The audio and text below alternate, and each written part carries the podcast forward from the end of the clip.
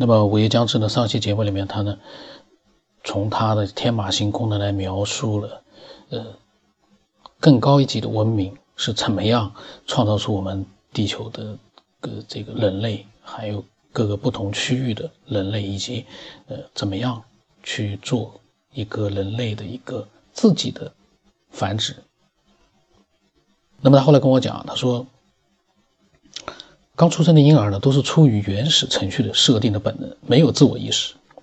但是呢，但过不了多久啊，他们当中的一些就会被游客选中，成为被人类呃被游客操纵的人类。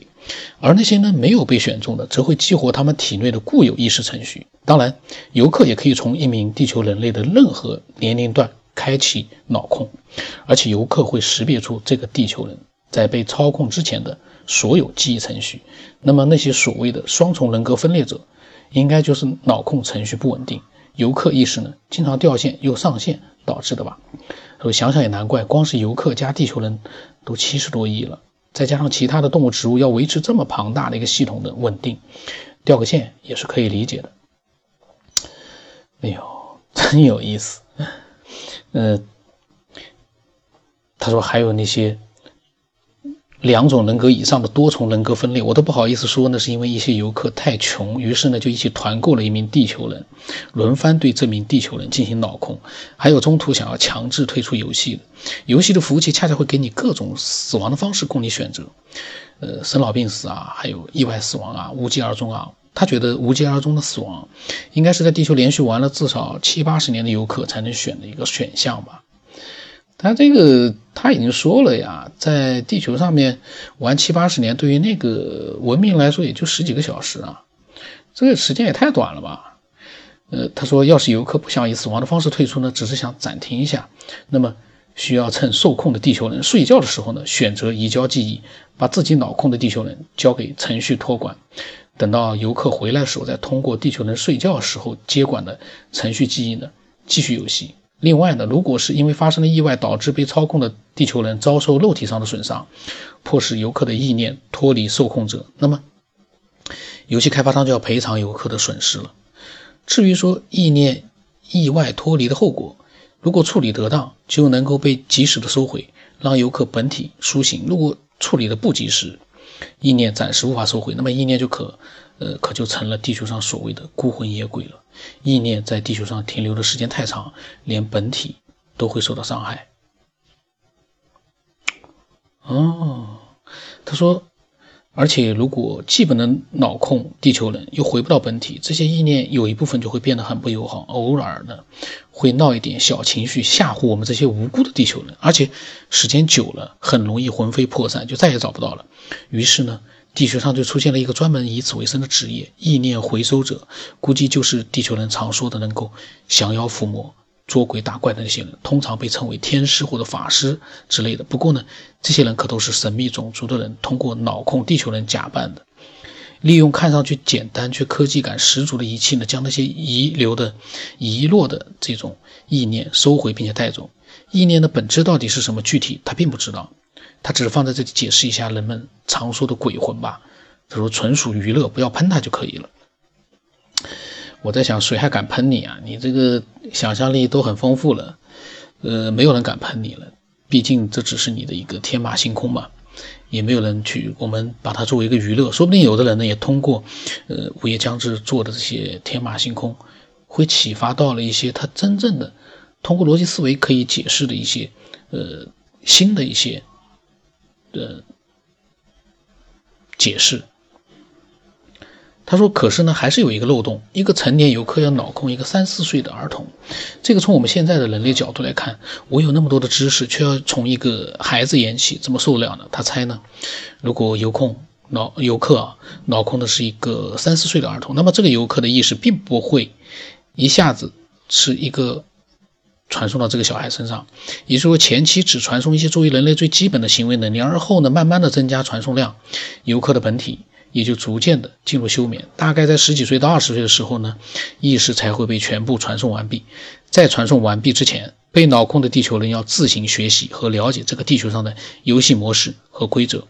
他说：“生活当中，我们有些人就喜欢玩游戏，跟着了模似的。这不能怪我们，因为这都是游戏种族的人设定的。我们的这一些情绪呢、性格啊，还有自身的一些小缺点呢，大部分都是这个神秘种族的设计师把他们自己的一些优缺点赋予到了我们这个人类身上所形成的。所以呢，神秘种族的一部分游客在这个既熟悉又新鲜的地方，得到了自己在现实世界不曾。”得过的美好生活，不免对这个游戏世界呢产生了眷恋，希望能够长留于此。无奈游戏规则的限制，只能等在几十年之后呢返回他们的世界。所以呢，当某一个有点穷的游客在地球上成为了一国之君后呢，就不想回到现实了。这个呢，我就不认同了。这个成为一国之君，我们有我们的思想，我也不知道这个神秘种族他的这个快感在哪里呢？因为我们。打个比方，我们成为一国之君之后，我们是我们自己的快感，他的意念，我们没有一点点意念说我们是另外一个种族的一个来过来玩游戏的，这个这个互相之间的这样的一个呃意识的这个连通是怎么来的呢？他为什么不想回到现实呢？因为这个一国之君跟他没关系啊，这个一国之君是这个创造出来的这个呃人他自己的快感。跟那个穷的游客，当然了，说不清楚，这个是个天马行空。但是呢，因为他穷，他只在游戏里购买了四五十年，甚至于三四十年的寿命，怎么办呢？他脑子里面就在想：我进入这个游戏之前，听别人说某种物质能够延长游戏时间，就隐藏在地球上，应该现在趁利用皇帝的优势去发动地球人帮我找找。于是呢。这个游戏皇帝找来找去找不到这种类似于游戏外挂的续命法宝，该走的时候还是走了。还有一些获得极高的威望，成为众人敬仰的国王或者是先知的游客，临临死之前随便说上一句：“总有一天我还会回来的。”那么。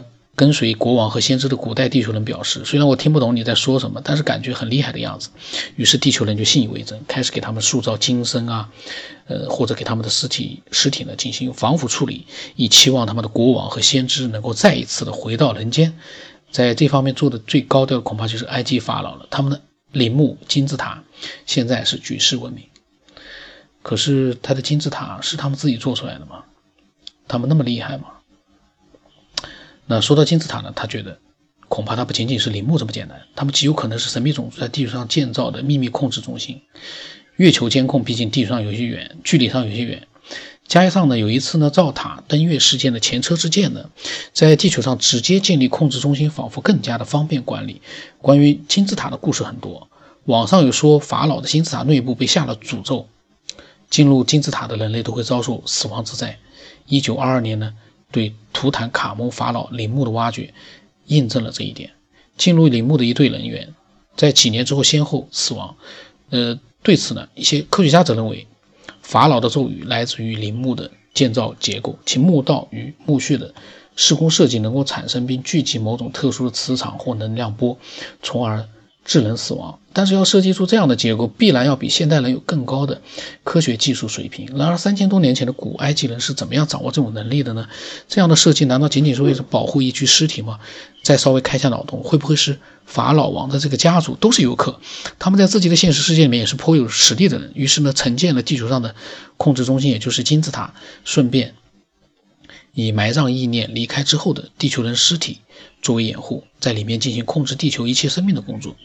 作为普普通通的地球人，当然是绝对不能进入的。而且呢，现在地球上。存留的一些奇奇怪怪的遗迹，比如说英国的巨石阵，还有复活节岛上面的巨人石像、玛雅人的金字塔，甚至于包括秦始皇的陵墓，都让人怀疑是否正是出自神秘种族的杰作。当然，这些控制中心恐怕现在已经废弃了，失去它原本的作用。如今呢，这个神秘种族的科技早已更上一层楼，用更加隐秘的方式对我们加以控制。比如说，他们就藏在我们身边的另一个维度。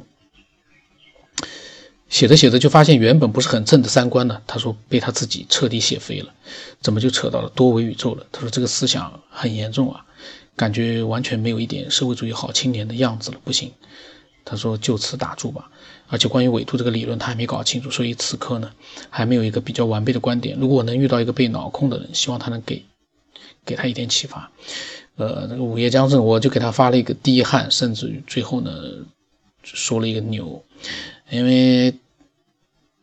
他的自己把他自己呃所想象的这个呃高等文明创造地球人类以及如何在地球上进行他们的游戏的这样的一系列的一个东西呢，他都写出来描述出来了。这就是他牛的地方，因为他把所有的感觉很没有答案的神秘的东西，他都通过自己的这样的一个设想呢，呃，做了一个天马行空、大开脑洞。呃，虽然说这次有很多地方呢，确实是天马行空、大开脑洞，可是呢，会不会给我们一点启发？就是